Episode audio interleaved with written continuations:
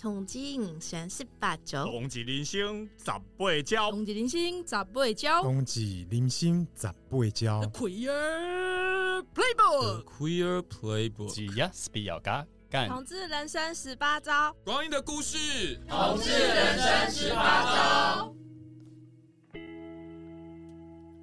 嗨，各位同志人生十八招的听众朋友，大家好！哎，很开心大家又在线上相见了。对，然后呃，嘿，是我，我是呃同志咨询热线的社工志伟。然后啊、一直来很开心，可以透过我们这个 podcast，把呃同志运动所关心的呃生老病死啦、婚丧喜庆的议题啊，来跟大家做一些分享。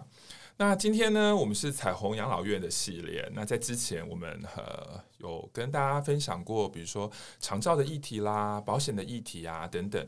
那今天呢，其实要邀请到呢，其实我觉得是呃热线在过去呃四五年的时候，我们一直合作的一个伙一个伙伴单位这样子。那故事呢，要从二零一八年十一月开始谈起。那怎么说呢？那是因为呃台北市政府哦，台北市政府有举办一个叫同志业务联系汇报。那这个同志业务联系汇报，主要呢是很多年前呢，台北市政府民政局呢曾经发了一个蛮歧视性的公文，他们就寄公文呢到台北市各级学校，说不准学生参加同志社团。啊，那个时候对我们同志咨询热线还有非常多的同志团体来讲，我们看了非常非常的愤怒，就说：哎，为什么呃学生不能去参加同志社团？那台湾上热线，我们自己也是呃全国性跟内政部登记立案的团体啊，也是我觉得也是蛮不错的团体啊。那为什么政府竟然会发公文要求呃学校哦不准？学生参加同志社团，那那个时候我们就去台北市政府抗议。那我觉得也很谢谢民政局跟台北市政府，他们也发现了这样子的公文其实有歧视性的这样子的状况之后呢，后来他们觉得他们应该要跟同志团体有更多横向的连接跟沟通，所以他们就找了同志团体呀、人权团体呀、性别团体，然后固定呢每年可能会开三四次的会，然后呢。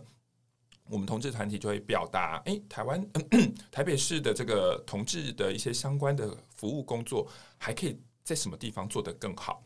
而在二零一八年的十一月呢，那时候那个会议呢就做一个决定，就是说台北市政府旗下的一些单位，其实可以跟同志团体有做一些合作，在这个合作的过程里面呢，我们就可以把同志议题哦融入到这些相关的工作。而其中呢，我们热线老同小组呢，负责的联系的这个横向合作的台北市的这个单位，就是台北市的内湖老人中心哦。我们从二零一八年十一月开始到现在，已经合作了四年了。而今天呢，我们邀请了内湖老人中心两位，这个我也认识他们很久，从一开始就合作到现在的两位伙伴。然后今天呢，他到我们的同志人生十八招来跟大家呢来开箱内湖老人中心。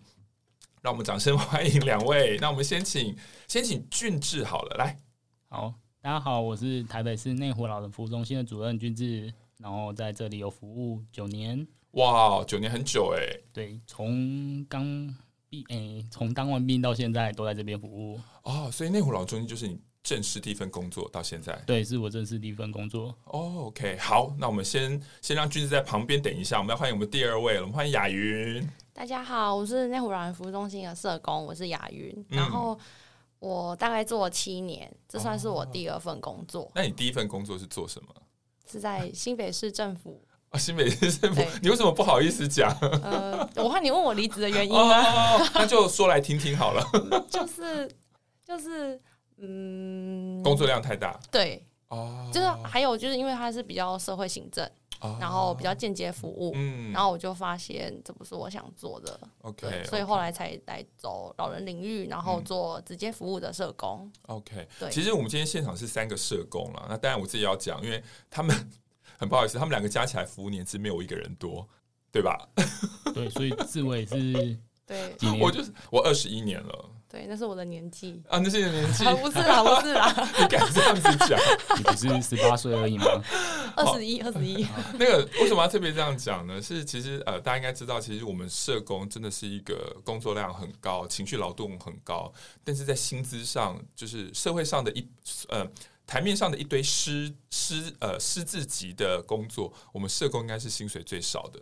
对不对？跟医师啦、律师啊、护理师啊、呃、智商心理师可能不一定看状况，对不对？对，对所以，嗯、呃，真的社工是一个呃呃，怎么讲？要付出很多的一个工作，所以，我们今天三个社工来跟大家聊一聊这个老人的议题，这样子。那当然呢，我觉得，呃，刚刚讲嘛，社工并不是一个收入很高的工作，对。那可是我们三个都是社工系毕业的，所以想问一下俊志跟雅云，就是，哎，那当年，当年你们为什么会想念社工系？跟后来为什么会在呃老人的这个领域、老人福利领域里面工作了这么多年？要不要俊志先讲讲？我当年是，呃，我实习的时候本来想去社福中心，嗯，就是社会福利中心，但在那个面试的时候就被刷掉了。哦，然后那时候就其实也没什么地方可以去投履历，然后去实习了。然后刚好有剩一个地方是，呃，类似现在嗯我们中心的服务项目的一个单位，嗯，然后在北投，嗯，那就赶快填了那个地方去实习。嗯，那实习过后觉得，嗯。一方面也是，呃，老人可能觉得讲会讲台语啊，跟老人其实老人看起来也蛮喜欢我的，就是不排斥。哦、先先跟大家讲，君子长得其实蛮可爱、蛮俊帅的，哎、其实很有老人缘，很有老人缘。中间阿姨爱他啊，因为他看起来，容我讲一下，一个男同志的眼光，俊志就是应该是那种好女婿样子。对啊，是是是，所以他本身也确实是是个好女婿这样子。哦，OK，、嗯、哦，对，所以就在。诶，毕业的时候也刚好，不是当完兵的时候也刚好这边有职缺，然后就投履历，嗯、然后也有顺利的在这边工作。哦，OK，那呃，九年九年下来都没有想过换领域吗？嗯，其实也没有，因为其实一开始就会想说医院感觉很可怕，然后肾脏也很可怕，那、啊、也不知道知道怎么样去。服务青少年是，所以其实也有用删去法删一删，就想说，嗯，那不然老人好了。然后现在高龄化，是对，所以就感觉是比较可以接受的一个工作。嗯、哦，我我我我讲一下我自己，其实我念大学，我大学是念实践社工系。其实因为俊志是念东吴啦，我们就隔一个山这样子，在那个山的两边。可是我我我我我大学是真的很想走老人福利社工，对。原因是因为我跟我阿妈很亲，对啊，所以我们最近有职缺，你要不要来投？薪水开多少？待会私下谈，私下谈。对对对，但是但是就像俊志一样，其实人生有时候很神奇，就是莫名其妙转个弯。那我现在就在同志团体工作了二十一年，这样子。好，那我们接下来问一下雅云呢？那雅云成为一个社工，跟后来为什么成为一个内湖老人中心的社工？其实我跟。就是俊志还蛮像的，就是三去法，嗯、因为我不想走家暴，哦、也是很害怕。嗯，然后走妇女也觉得很可怕。哦，然后青少年也是不知道怎么跟他们相处。是，然后身障就觉得也是很害怕。然后医院也是觉得医院很恐怖，因为我自己是中山医学大学毕业的，哦、所以其实我蛮多同学都是走医院的。社工。对对对，但是我自己就觉得医务社工好好可怕，就是每天在医院工作。是，然后最后就剩。老人领域，然后就是因为我跟志伟一样，就是也是跟阿嬷很好，哦、然后也觉得哎、欸、自己稍微会讲一点台语，嗯、才觉得那就走走看老人领域这样子，嗯、对对对。而而且我我自己觉得，其实老的议题，其实我们我们一定都成长过程一定都会遇到嘛，比如说我们的父母开始老啦，或者阿公阿嬷开始老了。那我觉得在台湾，呃，应该为数不少的人是跟我或雅云一样，我们是多多少少是阿公阿嬷都有帮忙照顾带大的。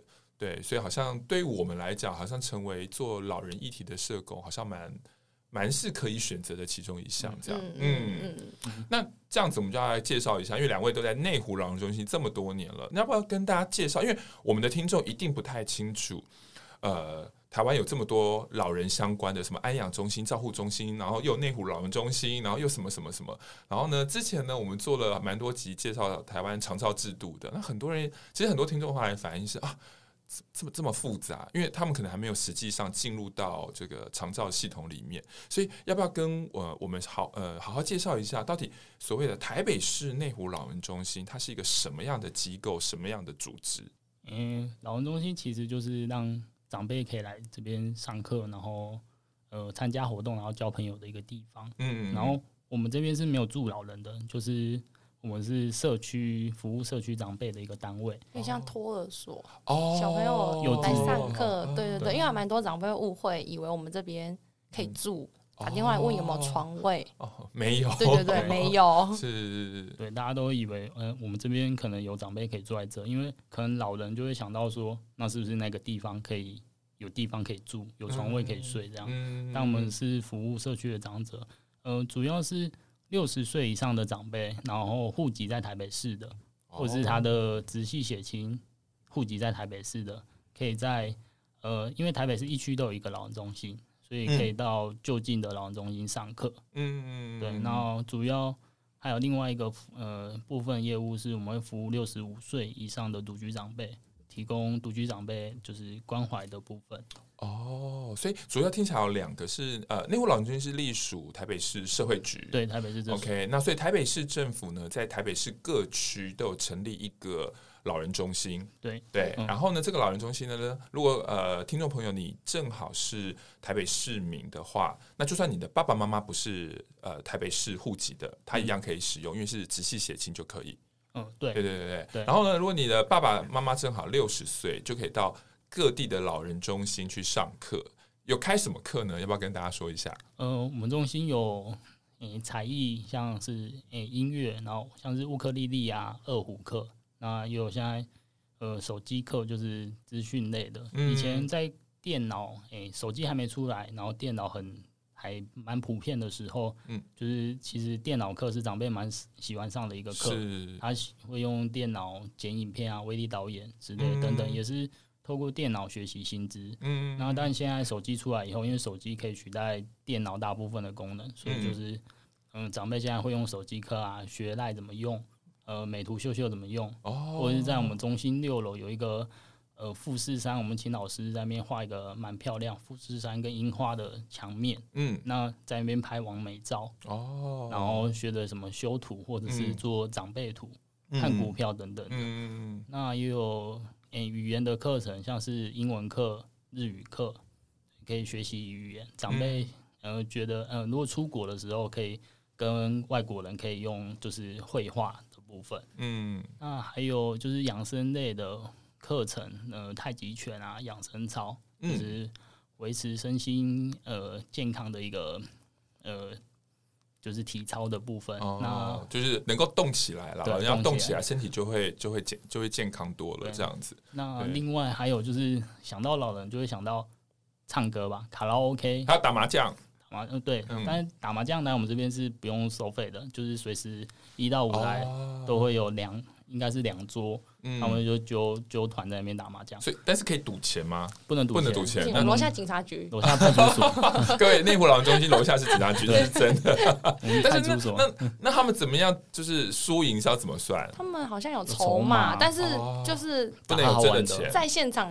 你们不能这样换钱，那事后我们就不管，不管我们事这样。对对对，因为内湖老人中心楼下是警察局，对面呢是一个公园，所以老人去公园怎么样，那是他们的事。对对，那就没有我们的管辖范围了。对，哇，很多课诶，像刚刚我听到那个那个手机上网的课，我就特别有感触，因为我爸爸妈妈是呃不太想学用手机的，嗯，对。然后呢，后来我们也发现呢，我们教他们用手机呢，我们做小孩的会生气。对，因为他们对我们会不耐烦，对，就你就按送出就好，这很难吗？对啊，他们就是不敢按，怕按的手机会坏掉，或是传到别的地方去。对对对。但是老师，我们老师都很有耐心，他们下课就是还是一直问老师问题，老师也都一个一个一个回答。他们觉得老师真的太厉害了，对，而且可能都会一直问重复的问题，因为他们就是比较。去学习新的事物会比较慢一点，这样子对。不过我真的觉得像这种呃教长辈如何上网，在疫情这两三年其实变得很重要，因为呃我妈妈后来愿意用平板，她不是用手机，她是用平板，因为年纪大了嘛，手机就是看不清楚。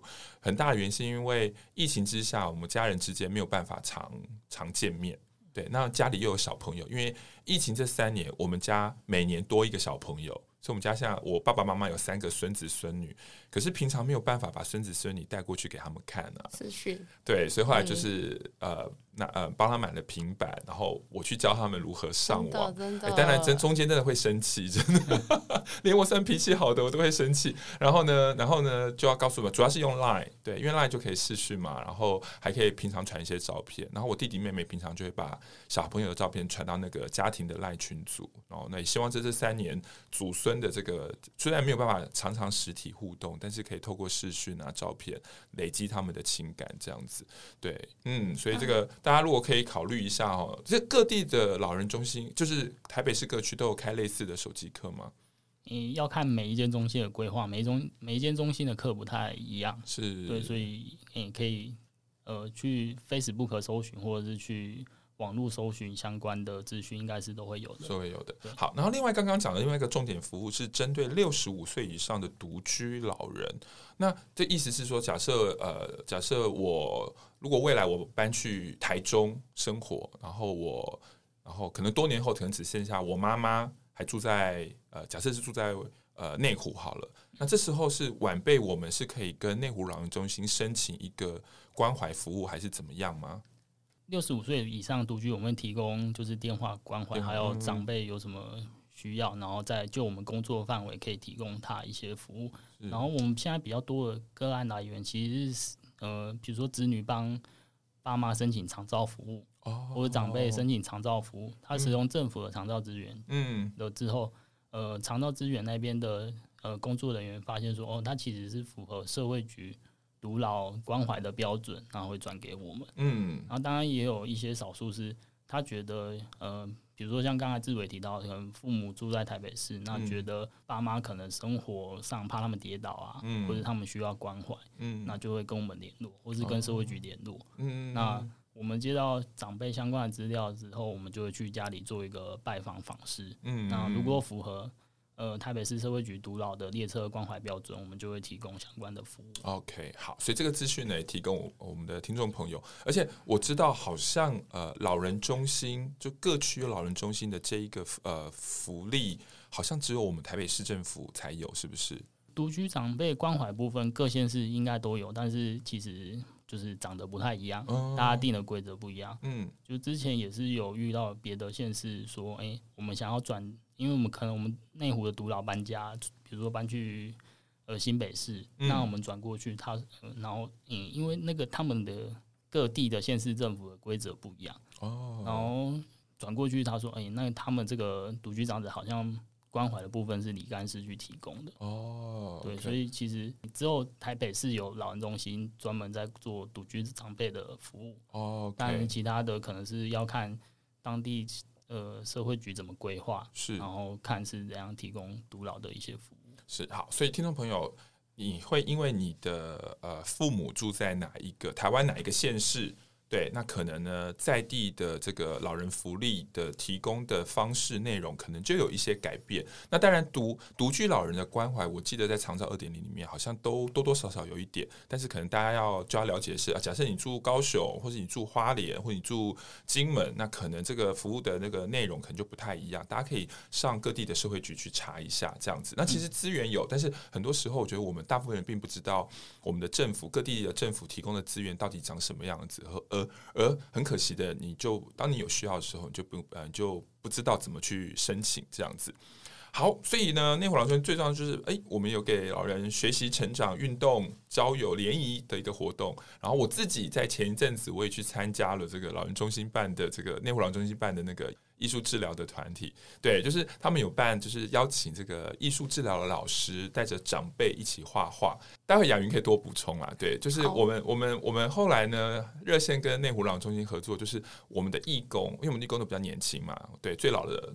诶，最老的不是我，最老是我们有一个义工叫痛，他六十岁这样子。那我们就是同志朋友，就跟呃内湖老中心的长辈们，我们就一起参与这个艺术治疗，透过画画来讲自己的生命故事。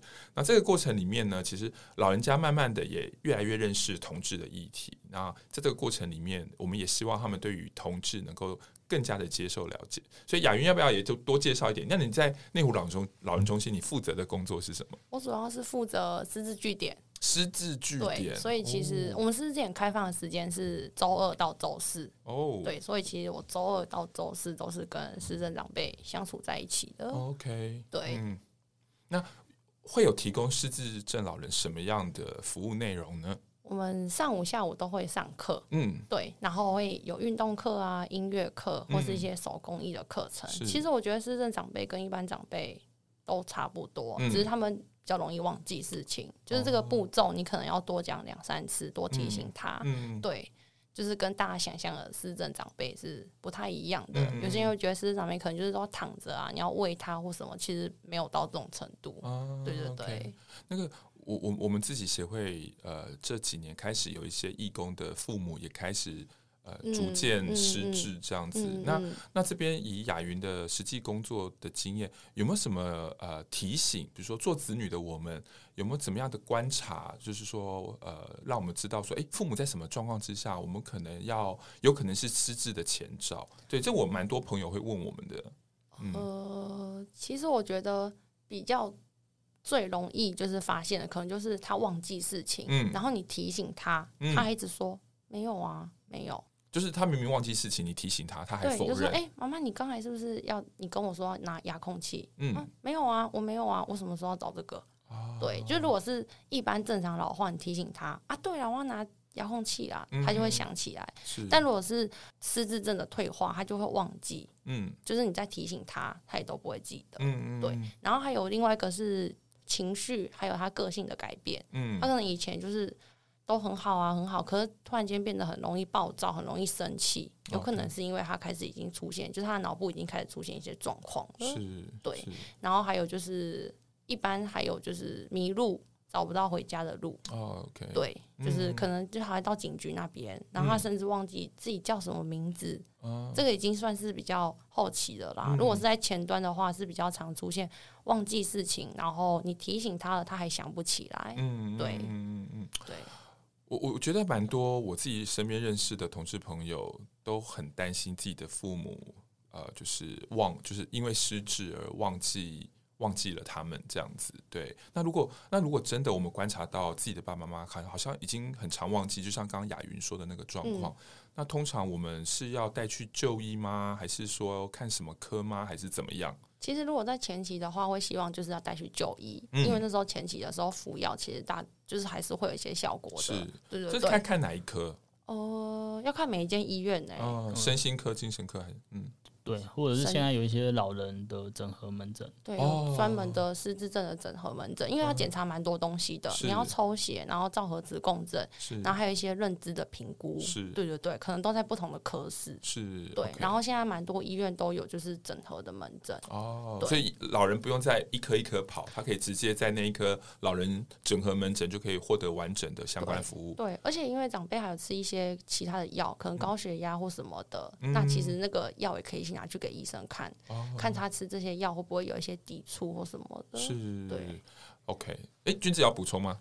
啊，除了因因为台北市的医疗资源其实算蛮丰富的，就是其实每一区至少都有一个医院，嗯，所以其实去如果长辈有固定看的慢性病疾病的科目，也可以跟在。呃，就医的时候跟医师提到说，那我觉得家中长辈有一些失智的状况，嗯，那是不是可以医师有什么建议说，那要去看哪一科？嗯，对，因为其实有时候去医院也不晓得要挂哪一科，嗯，对啊，那就是如果看蛮久的呃医师，那可以请教他。嗯，好，所以各位有一个很重要的资讯哦，如果你有。呃，观察到自己的父母很常忘记事情，然后提醒他呢，他还否认。诶，那这时候要不要赶快带你的父母？对啊，如果你是又是住台北市，或者不止台北市啦，其实最起码呃找呃呃地方的医院哈，无论是地区型医院或教学医院，然后去看看门诊，然后跟医生哦。呃，表达出你的观察，然后赶快让你的爸爸妈妈能够获得这个一些治疗。那刚刚雅云有提到，其实初期的时候呢，药物的这个治疗呢，其实是有蛮好的效果。这样子，对，讲到这边好，我觉得越来越沉重了。对，就是，实际上还有另外一个部分，就是是多多上课啦。对，要多来上课。其实药药只能部分的可能去，还是要搭配社交活动啊。对，就是延缓，如果要延缓失智症退化，不要让轻变中中。轻变中，中变重的话，其实是要上上课，它就是退化比较慢，就是不要让它退化这么快，就是可能像阶梯那样直接掉到谷底，它可能是缓慢的坡线，慢慢的下来，因为它最后一定会退化，因为这是一个。人生必然，这是一个无法挽回的疾病。要说的 就是这么悲伤，它就是这样，因为它就是脑部出现状况的疾病。对，它就是会一直慢慢退化。那如果出来上课啊，还有一些社交，其实是延缓它退化的速度。嗯，对。所以这是雅云工作的重要性，就是让这些失智症的老人能够继续维持上课跟与人互动。对，嗯，好，所以各位很重要哦，不是说因为自己爸妈妈妈妈好像呃失智了就不准他出门，把他锁在家里哦，就是那这样子，其实对你的父母来讲，他有可能还是退化的更更快。因为我们有长辈，就是他原本都是家属接送，那他来这边上课之后，嗯、他的状况可能不会像以前那样变得那么好，嗯，但他还可以自己上下课，嗯，对，然后家属就会觉得哦。他都记得上下课的路，这就是训练出来的、啊、的一个结果，这样子。是是对，突然突然想到，有点像我第一份工作，因为我自己第一份是在那个林口启智启智学校担任特教老师。对我们那时候来讲，我们因为我们的孩子都是中重度的智能障碍，其实对我们来讲，也常常跟家长沟通说，呃，让你的孩子学习如何自己搭公车上下学，对这个对他的这个无论是呃。呃，智力的这个维持，还有人际关系的互动，还有他也可以在这个上下交通过程里面，其实他也脑袋里面对对这个世界有更多更多的刺激，其实是好的。对，对，因为如果是妈妈带着，或是家属带着，你就会想说旁边有认识的人，别、嗯、人问你话，你不用讲话。是，对，嗯、对啊。所以来我们这边长辈，我们基本上都是装水也自己去啊，上厕所带你到门口自己进去，嗯、吃饭自己吃。然后就是都让他维持他基本的自理的状况，不要说啊，你走很慢，我怕你跌倒，我就帮你装水。没有没有，就是都要自己来这样子。对，能动就尽量动，对，能做自己可以做的事就尽量自己做。然后还有加上，因为我们是老师，长辈就啊，老师的话要听。老师说装水自己去装，然后因为家属跟我说，在家里连遥控器都要我帮他拿，嗯，这个怎么可能？这幅画怎么是他画的？我说真的，贝贝自己画的。哦，怎么可能？他现在连遥控器都要我拿，就是不敢相信。就是老师的话是圣旨，这样 很像那个返老还童哦。这些长辈变成小时候很听老师的话，对，就是你要用这样的方式去跟他们相处，但是你也不能说要乖乖哦，不行，长辈会觉得你把我当小孩。就是你要用一般就是这样跟他相处，你可以叫他本名，嗯，就是他变成他自己也知道他来这边上课还是学生，对，那你可以叫他本名，他就觉得哦你是老师，他们都叫老师这样子，对。OK，那刚刚雅云讲了这么多呃老人的一些状况，那也想问一下俊志跟雅云，就是在你们服务那么多年的这个过程里面啊，你们觉得呃，老人如果现在人家有人问你说，哎、欸，老人到底是怎么样的一种人，或者是说，呃，你们自己怎么看待老这个议题？对，要不要俊志要不要先讲一下？俊志今年几岁？我三十三岁。哦，好年轻哦。那雅云呢？我刚才说了十八吗？二十一，二十一，要加十岁啊，三十一，三十一。来老来老人中心上班还有另外一个好处就是。永远都是帅哥美女，因为我们服务的永远是最年轻的，哇，永远都是最年轻，都是小鲜肉，对，都是小鲜肉。对，OK。那那那你们在这么工作下来，你们怎么看待老这个议题呢？我觉得老人也有可爱的，但是也有讨厌的，好像废话。但是我觉得，嗯，其实老人不一定就是像一般可想象，就是他们都很讨厌。嗯，因为我觉得这个人会跑会不会讨厌，就是。他原本个性就很讨厌，嗯，对，这个老人很讨厌，他可能年轻的时候就这么讨厌了，嗯，只是这个人他年轻的时候他的个性讨厌，嗯，他还有办法生活下去，嗯，但是他老了，他渐渐的可能身体健康没没办法像年轻的时候那么身体力壮，嗯，身强体壮，然后有一些事情需要人家帮忙，是，那他这时候的讨厌就就会被放大，被放大，对，就变成他可能就是比较。不愿意配合，因为他想用他自己的方式生活下去，对，他也很难再改变了。哎、欸，那我问一个问题，这是我个人的经验，就是呃少数的经验。我个人觉得异性恋老男人到老的时候会变得更难相处，更固执。这个经验是我爸爸，对，就是就是我我发现我妈妈年纪越大，就是处事或是。或是我我我我妈妈年轻的时候，其实就是呃年轻，就是我们小时候，我妈妈其实会打我们小孩，但不是不是家暴啦，就是成绩不好打打。可是然后讲话也是比较怎么样，比较凶。可是我就看到我妈妈一路一路像就是很像就是一般的阿妈，很温柔的阿妈。可是我发现呢，我爸爸就是越来越固执，然后我身边的某一些男性长辈也是偏向固执面多一点。所以你们觉得老人，因为我们这是一个性别团体嘛，所以老男人跟老女人。会有什么样的差别吗？先跟大家讲，因为他们都是很正经的政府社工，所以他们可能不太给，他们很多话都要稍微想比较久一点点。可是我们遇过几首个案，我们这几首个案就是他可能比较不不愿意配合我们的，哦、就是可能我们就是希望他可以申请长照，他又觉得我不要，嗯，然后不要之后他又要说他自己一个人在家也没办法生活，可能类似这样，就是我们想连接资源，但他不配合的。就是男生女生其实都有，都有。对，那你们你们看的老人比较多啦，我的我就看比较少。就是没有，就是可能。男生比较多，或是女生比较多这样子，嗯、对。但来我们中心上课的服务对象的确是女生比较多。对，阿姨们比较愿意出来交朋友、来上课，这这个是这。好像所有的老人福利里面都说，女性是老的时候比较愿意社会参与。对对对对对。对，那那我那我这样反过来，我也觉得，因为女性有社会参与，像俊志讲的，她就愿意跟人活呃互动，然后她也愿意保有活力，跟她也不断在学习嘛。那老男人好像就哎、欸，对啊，比如说我们家一样是我讲疫情的平板手机一体，最后我妈妈是被说服的，我妈妈愿意试平板，我爸爸到现在还是那种折叠的那种，就是三 G 手机，对，我爸爸到现在还是不愿意改变。然后可是呢，我爸爸常常又会偶尔会抱怨说啊，他都没有看到孙子。我说孙子在平板里面啊。对，然后还是不愿意吗？不愿意，真的哦。他很坚持哎，他而且你知道吗？现在那种一般的三 G 手机已经越来越难买了。嗯嗯，我爸真的一直坚持，就是要最最原始的，对，就是十几年前那一种手机这样子。所以我我我的经验就是，从我妈妈跟我爸爸他们不用手机十几年了，可是我妈妈在这两三年因为疫情，我妈的那个可动性、愿意改变的其实是比较高，对。又安静了，因为社工。好，没关系。但是那这样子，一定你们一定有得有得讲，就是在内湖老人中心，要不要跟我们说一下？哎、欸，这些老人有没有发生过什么样有趣或者是特别的事情？你愿意跟我们分享一下，让大家知道说，哎、欸，内湖老人中心其实里面的老人是有什么样各式各样的形形态这样子。嗯，有趣的事情吗？其实从之前我们一堂电脑课，哎，然后因为我们空间有限嘛，那堂课只有二十个人可以报名吧。但是长辈会，就是他会来夜排，很像那个抢百货公司周年庆一样，就是排队。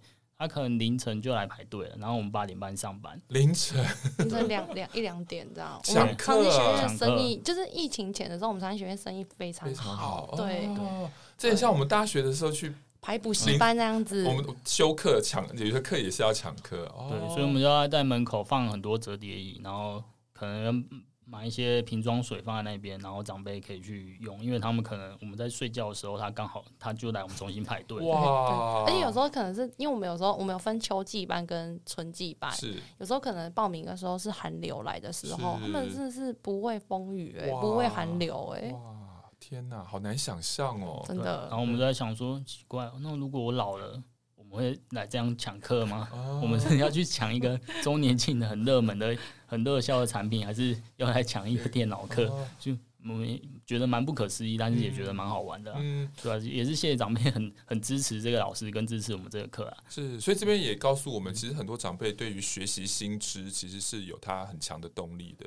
嗯，对，其实有一部分是为了学习，然后有一部分可能是为了交朋友，交朋友，或是老师他教学方式他觉得很喜欢，喜欢。对，很合很合他的胃口，是，对，所以他们就很愿意。就是晚上不睡觉还排队，还轮流来买自己自制号码牌哇，然后还有放椅子，好年轻，然后还去楼下警察局上厕所，心他就想说为什么半夜两三点有长流浪老人有长辈来借厕所是怎样？要关怀一下。对，然后我们早上来开门，他们第一件事说我要先去厕所，他们可能有可能从三四点憋到现在，对，然后没吃早餐这样子。哇，天哪，哇！真的是老人的毅力很强，对，我觉得这还、嗯、还还蛮有趣的。嗯，那雅云呢？有什么有趣的事？因为我是服务失政长辈，是那我觉得是跟失政长辈相处真的还蛮有趣的，因为他们真的是前一秒跟你讲事情，下一秒就忘记了。记对，然后但你不会生气吗？不会啊，啊，因为就不知道他们到底记不记得。有些长有些阿姨是记得又在问，那就觉得算了，就回答他，嗯，因为他们问也不是很凶的问，都很客客气气，然后真的是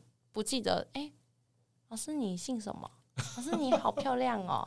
哦，那这个可以多讲。衣服好好看哦，这类的。哇，很好哎，都是赞美式的话语。对。然后我们之前，因为我上课是二三四，然后我会做课表，让长辈看时间，然后知道今天什么课。因为我觉得这课是他自己要来上，不是家属逼他来的。我觉得长辈要自己去看时间来上课，对他来说也是一个认知训练的一种。是。对，所以我都要发课表。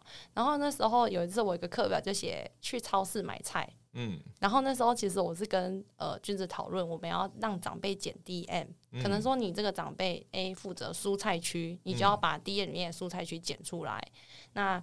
长辈 B 是负责肉类，他就要把肉类减下来，这、嗯、对他来说也是一个认知训练。对。然后那个阿姨呢，从来没有迟到过。然后那天我们一点上课，到一点半都没人来，我就很紧张，哦、想说，哎、欸，要打电话给家属问一下，嗯、因为他是自行前往的。我想说，会不会他真的现在认知的状况出现问题，她真的迷路了。然后呢，我就打电话给她老公，她老公说，啊，她一点就出门啊，因为她说一点上课。那我就说，哎呀，可是阿姨还没来。然后后来之后，她老公就到处去找。嗯。结果后来大概快一点半的时候，阿姨就很开心的走进来。嗯，我说：“阿姨，你怎么迟到了？你去哪里？”嗯，跟我说。那、啊、你课表上面说要去超市买菜，我跑去全年跟全家都没有看到你，哎、啊，就很有趣。他原真的是去他真的把课名当成就是要去超市。哦、我从此我再也不敢写那种课名，我很害怕长辈又在走丢。好险，好险，你不是写我们出国去玩吧之类的？就是像之前我还带长辈想去看樱花，然后跟他们说，哎、欸，日本樱花很漂亮，我们台湾的也很漂亮哦。嗯、然后我不敢写在课表上面，我不敢，不敢。好，对，而且其实，嗯，我自己也常常幻想说，如果我当年就是做老人社工的话，现在会怎么样？但我当然永远不知道了。但我我我觉得应该会是蛮开心的一件事情，对，因为我自己真的很喜欢跟长辈就是就是相处，因为我有五个姑姑，两个阿姨，对，加上我之前的阿妈，所以，哎呀，这个哎。这也是为什么后来我在同志咨询热线里面，我们会做老年同志小组的工作。对，因为觉得呃，无论是是不是自己长辈老，也包括自己，因为我也快五十岁了，对啊，然后然后真的好像觉得在这个时间点来关心老的议题，其实对未未来接下来自己是很有帮助的。所以在很提醒听众朋友，可能真的要对老的议题可以多多了解哦。好，那接下来呢，当然也要问一下大家，其实。我相信我们很多听众，之前我们也收到很多的回馈，很多的听众都说，跟自己的父母啊，就是家里的长辈相处啊，常常就是 kimoji 就会嘣爆炸这样子。对，那那可是很有趣，是跟别人家的长辈相处呢，反而就是可以沟通的比较好。这样，所以呢，今天想问一下这个两位这个老人专业的社工，就是有没有什么样的小撇步？就无论什么样的状况，比如说呃，雅云可能是针对失智的老人嘛，或者是说呃，一般的自己家里的长辈，那有没有？什么样的建议跟老人家互动？那尤其是哦，我举一个例子好了，就是像二零一八年公投的时候，其实很多的长辈都会收到一些真真假假的一些谣言啊，嗯嗯，然后呢，而且他们都坚持他们是对的。那这时候怎么办呢？怎么让老人更愿意相信我们讲的话，不要去相信这些谣言？对，大家你们的实物经验上有没有什么要回馈的？其实，在一八年的时候，嗯，那时候公投的时候，我觉得是。因为当下公投那个情境，然后这个议题，嗯、然后还有就是还蛮多其他团体，就是会发一些就是什么什么两好三坏啊，什么几好几坏那种那种。我们发的，我们发的，就是没有，就是反，就是 两好三坏是是两好三是我们是正是我们。但是坏坏的就另外的版本，对对对，就是长辈也都有收到这样子。然后我觉得是那个时候当下的情境，嗯、我觉得长辈就是一直就是看这些新闻啊什么的，我觉得他们反而才就是会一直觉得这不行不行不行。可是我觉得近几年其实同婚通过之后，好像没有听过我们接触的长辈，嗯，就是有针对这件事情就是在就是批评的，哦、其实比较少。我觉得是那时候。公投的时空背景，嗯，就是可能要创造对立或是怎么样，所以长辈才会就是变得就是看那些留言啊什么的，对。但是其实那个时候我们针对这件事情也有做一些努力啦，我们有跟那个假新闻清洁剂的一个嗯单位合作，嗯，那有到各个据点，还有我们老人中心，当然是内湖啦，然后去跟他们说。该如何识别？就是新闻的真假，还有讯息的真假。嗯、对对对对，嗯、那个时候有做这样子，因为那时候假新闻这些假讯息真的是非常多。OK，对对对、嗯、对。那俊志呢？跟老人相处，你有什么样的小建议可以给我们的听众朋友？嗯嗯，我觉得就是还是要耐心听他们说吧。嗯，就是有时候其实长辈他就是讲讲而已，他就是他想抒发一下他那个。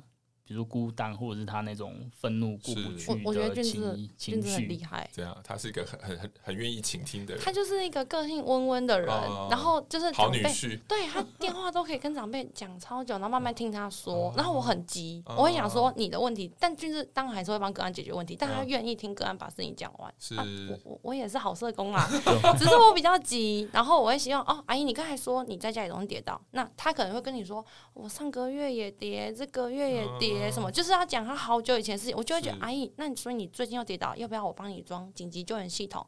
如果你真的有什么，可是他可能还想继续讲，我跌倒的时候好可怜哦，身体都没有力气。然后，可是俊志很厉害，好办法听他慢慢讲完。可我就会觉得，阿姨，那你就是要处理这个问题，你就是要帮他生气，就是解决问题导向。但是，对，但俊志也会解决问题哦，但还是会很愿意听他讲，我觉得很厉害，我非常佩服。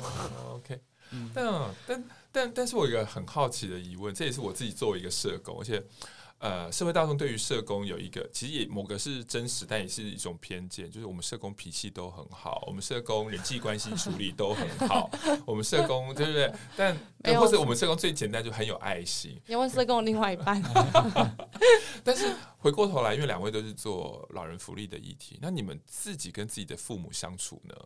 对啊，是一个什么样的状况？比如说俊志可以这么聆听这么多的呃打电话来的老人，对，可是那你在家跟自己的父母的互动也一样是一个这么的呃，可以聆听吗？那雅云呢？你跟你你跟你的爸爸妈妈也是就是问题解决导向嘛？对，我很好奇你们对，就还是会听，可是。如果就工作可能可以多听几次，但是家里可能就没办法听那么多次。对，我们的我们的爱心跟耐心都用在工作上，下班都这样。如果跟另外一半吵架，对，就是说我的爱心跟用心都用在工作上面了。是，下班之后没有要再在家里可能听个三次，三次，三次也厉害。听完就问题解决导向。啊，那雅云呢？雅云呢是怎样？嗯，我们家吗？基本上是我说什么，他们得做什么。哇，就是对对。就是因为他们也都知道我是社工，是，然后一些就是福利啊什么的，像之前阿妈生病啊，嗯、我就会跟他们说，如果真的照顾不来的话，我们就送去养护所。哦、那养护所那边有护理师，有有照有居服有照服员，嗯嗯、然后也会有医师巡诊什么的。那为什么你们要过这么辛苦？是，那如果可以送去养护所，为什么你们不送去？那偶尔去看阿妈就好了。那也不是说你们丢在那里，你们就不孝啊。我觉得这个你们要抛开吧。嗯、我觉得他们会听。我觉得，但是是因为我做。社工领域，哎、欸，做老人领域的社工，所以他们愿意相信我这个建议，这样子，嗯嗯、对。哎、欸，的确也是，因为我我自己也是社工这么多年。那另外，我们家还有个好处是，我妹妹是老公系毕业的，嗯，然后她之前负责外劳事务，就是呃，就是。呃，家庭照护的那些义工外劳，对，所以，我我觉得我们家的长辈，包括我父母，遇到老人相关福利的事情，都会问我跟我妹妹，嗯嗯、对。但是在咨询上面是没问题啦，但有时候长辈有时候固执起来，真的就是啊，很痛苦，真的。对，好，OK，那我可以分享一下，就是跟失智长辈相处的，嗯、因为刚才有听到，就是、呃，可能就是有一些听众朋友怀疑自己家里的爸爸妈妈可能有些失智的状况。对，其实我觉得就是。不要跟他们应征，他可能说我东西不见了，你要帮我找出来。你就说好好好，我们我们今天很晚了，我们先睡觉，明天帮你一起找。但他明天可能就忘记了，对。然后像就是就是呃，不去否定他当下的对，那你就顺着他，对。因为像我们上课有时候就是要做一些手工艺、一些劳作，然后我们有个北北，他就是我不做，我不做了。然后我们就说，他北北，那你休息一下。你休息一下，你喝个水好不好？他听到可以休息，可以喝水就很开心。他说：“好，老师你很好，什么之类，会讲话，就是还会这样称赞你。”然后你就去忙别的事情。然后他可能喝完水再放回去，就问说：“啊，为什么他要剪纸？我不用。”我说：“贝贝要啊，你要，你前面有剪刀，你可以剪，你剪。”然后他可能又剪两下，又说：“啊，好累，我不想剪了。”那刚刚说：“贝贝，你再休息一下。”然后他休息一下，水还没放下来，就问我说：“啊，我要干嘛？”嗯，贝贝剪纸，剪纸。他就哦，好好，他就开始。就是，是对，因为我觉得有时候要善用他们忘记这件事情，嗯、当然就是呃，我觉得需要蛮多时间去协调的啦。因为我不是家属，嗯、所以如果长辈就是这样忘记，我会觉得哦，可以善用他忘记这件事情，嗯、然后他去训练，他其实是对他手部的肌肉是有帮助的。对，okay. 那个雅云边讲的时候，脑袋真的就出现我那一些家里有这个失智失智呃。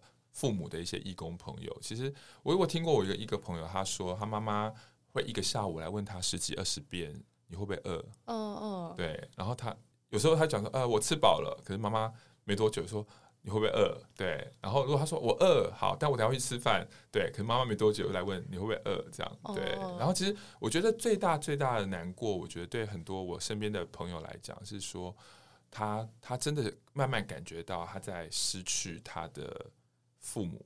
对，嗯、不是说呃真的死亡或什么，是知道妈妈妈妈的脑袋里面的。记忆记忆已经真的一次一次的，就是越来越少。这样，之前有遇过一个，他那个奶奶奶已经失智蛮多年的，然后他已经是重度了，但是他一样可以来上课，他行动能力很好，因为他一直有来上课，所以他一直维持住他的行动能力。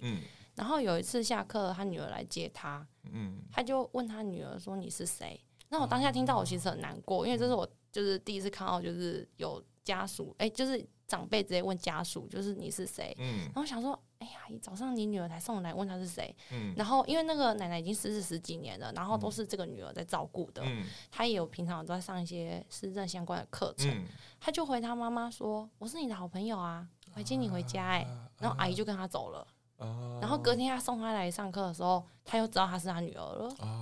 对，那我就我觉得他很厉害，因为这个可能需要花很多时间去调试，你才有办法当下马上回你妈妈这句话。是，对，不然有时候当下你听到就难过死了，哈，妈妈居然不记得我了，这样子。对，所以我觉得家属其实真的就是要很坚强。是，对，我我我永远记得，因为我阿嬷跟我最亲的阿嬷是因为出车祸，所以脑部开刀，所以就也很快速的，就后来就也是失智。嗯，然后。永远、永远、永远都是这样。是我不在的时候，他会跟照顾他的人，可能是我姑姑，或是我伯母，或是我堂姐说，提到我的名字，就会说：“哎、志伟嘞，志伟嘞。嗯”所以呢，我可能隔两天回苗栗，我就很开心。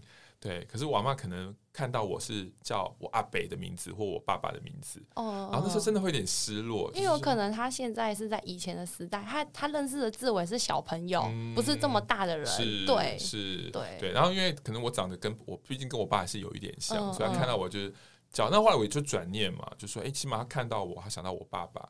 那最起码我们的可能外貌体型什么有一点像，所以阿嬷这时候脑袋里面是想还是想到亲人，想到他爱的儿子，后来就用这个方法来转念，对。然后可是呢，后来我就跟我的家里说，如果阿嬷如果阿嬷在跟你们聊天的时候提到我的时候，麻烦打电话跟我讲一下。我我就想，因为比如说他现在讲，然后比如说我姑姑听到了，马上打电话给我，我就可以感觉哦，此刻我阿嬷的脑袋里面有出现我的存在。对，我觉得，哎，那当下我会觉得。嗯，我跟阿妈在一起这样子，嗯嗯嗯、对，好啊。那呃，再一个问题好了，也是问大家，因为你们两个其实都很年轻诶，跟我比起来，对。然后呢，作为一个四十四十六岁的，应该算已经是中年 gay 的我这样子啊，很想很想问一下你你们两位说，做老人福利这么久，对，那你们应该之前我们合作过，我们也讲过嘛，其实台湾的。尤其是男同志，真的还蛮怕老的，嗯，对，所以你们自己会怕老吗？或者说你们也在面对老的过程里面，你们会做什么样的准备？这样子，然后给我们的那个同志朋友，尤其是男同志朋友一些建议，这样子，对，谁先？雅云先吗？来。雅云怕老吗？我我很怕老啊！我一直说我二十一岁，不想接受真实年龄。我跟你说，我们办公室呃，我们有个义工一直说他自己十八岁。哦，还有说十八岁的，然后朋友庆生都说蜡烛只能给我买二十岁。哦，那你为什么怕老？我觉得那很未知哎、欸，而且我不想活太老，哦、就是真的到老的时候，因为我觉得老相对会有一些身体上面的退化，然后健康开始出现问题。你当然如果可以健康活到老，嗯、那当然你就会觉得没有问题，嗯、你可以活到七十岁都还是现在这样子，可以去运动啊什么的。嗯、但如果你到七十岁，你就要躺在床上要人家喂饭，哦、这很恐怖啊！就连我自己都会觉得很恐怖。当然我也是有看过这样蛮多这样子的长辈啊，是是是对，所以那可是。如果你怕老，你现在会替未来的自己做点什么事情？以避免现在吗？对啊，就是多运动啊，然后饮食健康一点啊。哦，对对对，我觉得这部分我应该算蛮努力吧，俊子。然后吃很清淡，煮那很清淡的东西来吃。很清淡又很难吃的便当，少油少盐。对对对，然后没有味道。没有 好，所以各位如果要健康、运动跟好的饮食，其实还是蛮重要的。对，还有就是应该要是还是多出来活动吧，因为我刚才说的是针对。身体行动能力，但是如果你在家里都就是看电视啊、打电动啊什么的，我觉得你的脑部退化应该也会比一般就是在外面有就是社交活动的人还快，哎，还退化还快这样子。我想到一件事情是，是因为我之前看到一个研究说，养宠物的老人也会退化的比较慢。然后呢，去年我们家的猫过世了，嗯，我们家四个小孩就在想说，要不要帮我爸我妈再去认养一只毛小孩给我爸妈。对，但是很可惜的是，我觉得我妈妈因为失去那只猫咪，还是有点伤痛。她说她暂时先不要这样子。可是我们家四个小孩都有一个说，尽量希望我妈妈可以再再收养一个毛小孩这样子。对对对对，好，那俊志呢？你怎么看待老，或是你会为老准备什么？我们的好女婿，嗯，看待老，我觉得身体的老好像是一个必然的过程。那讲这个好像有点八股，但是。嗯这好像就是目前的科技啊，是、嗯、是没办法去克服的。是，所以我觉得还是心态比较重要吧。嗯、就是毕竟在服务看过很多老人，那可能会觉得说，嗯，我老了不要像那个某某长辈一样那么老人烟。哦，对啊，所以就会想说，嗯，那或者是我不要像那个某某长辈身体现在变成这样子，嗯，就是。可能就是卧床啊，uh, okay. 所以可是，可是我们那天讨论的时候，君子说医美。哦，医美。就是如果如果实际以实际的，如果要实际的改变身体状态的话，状态的话，可能还是要透过医美这个去维持。是、嗯，但是我觉得心态是蛮重要，因为其实呃，我们服务的长辈有一些，其实他看不出来他已经七八十岁，我觉得跟他们的心态也有关系，他不觉得。呃，他的老虽然带给他健康或生活上的一点不便利，嗯，嗯，但是他不觉得这，他还是他还是会很很喜欢可以去上课啊，去行之去活动，嗯，让他之后的生活可以更好，嗯，而不是因为他老了他就什么都不去做，他只会老得更快。嗯，所以我觉得呃心态吧，然后像刚刚雅云提到的，很健康是，就是你要健康，你身你才可以有这个老化的身体可以去做。很多你呃开心的事情，你想做的事情，嗯、就是你才可以继续维持你的生活。是，所以有一个健康的身体，然后一个对维持一个对世界好奇、想学习的心，愿意与人互动，然后持续的，就是参与很多的一些。呃，公共事务啦，或者是义工啦，或者去上课啦，这个其实会让你的老年生活就是不会退化的太快。对，所以如果你现在是一个每天就是大鱼大肉、喝酒、抽烟、不运动，然后熬夜，然后每天在家里就是追剧，对，那这样子你的，然后你也对任何的。呃，新的这种议题，新的活动，该起来动一动了。对，比如跟我爸爸一样，就死不用手机，然后就每天的生活就只有我妈妈。对，因为同样是我爸跟我妈，其实我们家小孩比较担心我爸爸。嗯、对，因为真的就是，如果我妈妈假设真的是我妈妈比我爸爸早走。我觉得问题真的很大，因为我我我妈妈就是我爸的全世界了。嗯，对对对。我们之前中心就是疫情前，有时候因为我们中心附近，我们买饭什么时候遇到啊，就是来我们上课的阿姨。嗯。然后想说，哎，这群就是都来我们中心的。我说，哎，阿姨，你们要去哪里？嗯。哦，他们穿的超漂亮的，跟我说，对，香水。对，跟我说我们要去唱 KTV。哦。他们就这样。姐妹揪一揪，一群阿姨这样一起去唱 KTV，我就觉得好羡慕哦！就觉得以后如果老了，也像他们这样，就是有一群朋友可以一起来老人中心上课，下课之后一起去吃饭，一起去唱 KTV。其实我觉得这样生活其实就。还蛮幸福的，是，对啊，嗯，但主要还是因为经济状况，要有一定的经济状况，你才可以这样无忧无虑啦。是，对，是真的，嗯，好，最后最后大家要问大家一题的是，我们长达四年的合作，对，那其实呢，呃，我过去几年呢，我常常去一些呃长照单位啦、社福单位演讲，我都会举内湖老人中心为例子。那今天也想请俊志跟雅云跟大家说一下，就是内湖老人中心呢，针对性别友善做了什么？为什么我请他们讲这一题呢？可能大家会觉得，哎、欸，这题。跟我们现在听众有什么关系？其实是有诶、欸，我们有想过一件事情是，那个各位，如果你的爸爸妈妈去参加一些老人福利，比如说什么呃长青学院呐、啊，或者是去某某的老人中心，就里面的这个社工或者是里面的志工，他们没有性别多元平等的意识，他可能还在问说，哎、你儿子怎么都不结婚啊？赶快结婚啊，娶个媳妇啊，然后生小孩。那可能本来你妈妈可能爸爸或本来是蛮接受你的，或是他本来就觉得还 OK，可是没有想到他去参与这些活动之后，反而呃感受到社会的压力。那当然，妈妈有可能或爸爸有可能会把这个压力带回来给你。嗯嗯、所以呢，老人中心的友善呢，其实对我们当然有关系。那内湖老人中心在这四年呢，做了一些事情，我们要不要请你们介绍一下做哪些事？说吗？好，雅云说好了。好，好，那因为那时候刚跟志伟讨论的时候。